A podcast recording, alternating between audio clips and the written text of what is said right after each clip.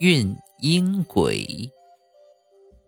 湖北有妇女张氏，怀孕四年而不生，肚子一直停留在怀孕五个月后的样子，并且腹部不定时绞痛，严重时甚至大口吐血，血色发黑。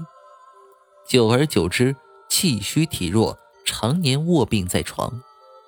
但最令人惊恐不安的是。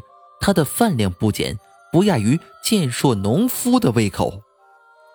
村中流言，张氏定是生活不检点，遭此报应，肚里怀着某种恐怖的脏东西，要除掉才行。可无论是乡野赤脚医生，还是城镇大夫，诊断都显示张氏的肚子里肯定是个婴儿，并且生命体征良好。他。应该是患了某种怪病，但哪怕她丈夫磕头磕出血痂，妻子张氏的怪病依旧无人能治。彼此相爱的夫妻俩只能相拥垂泪。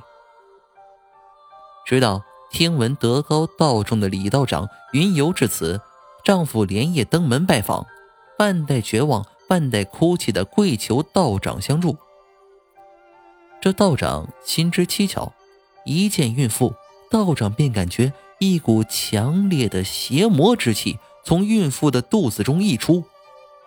他取出开眼符文，烧成灰烬，撒入沸水，然后抹上双眼，这才把孕妇肚里看个真切。不好，他这是被阴鬼附身。丈夫心中一惊，但仍毕恭毕敬地听道长说。这种阴鬼以幼婴儿的精血为食，不会伤及性命。等到一定修为，便直接寄生于孕妇身上。婴儿每长一分，他便吸食一分。这这怎么办？请问道长如何除去这害人的妖物？唉，那道长长叹，然后说道：“除去此鬼不难。”贫道只需用浸过雄黄的桃木剑刺入他的腹中，引爆煞气即可。但母子性命难保啊！丈夫跪下磕头，求道长救母子一命，我愿做牛做马。办法倒是有，你妻子被寄生四年，体内寒气极盛。只要把这寒气一除，阴鬼受不了，便会急于逃脱。那时就可以抓住他，保你妻儿无事。只不过，道长顿了顿，这丈夫心急啊。道长，请说。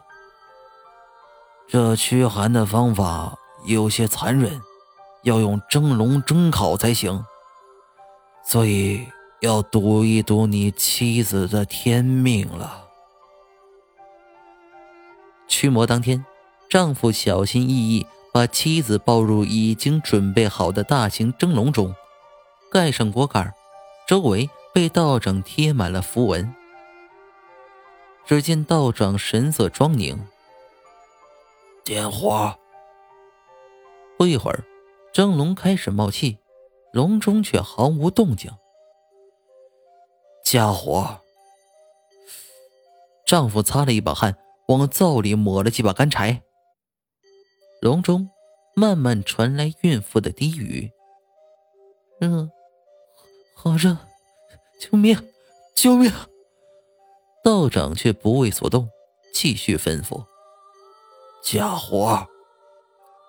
笼上热气越抽越多，妇女的求救变成了急促的嚎叫。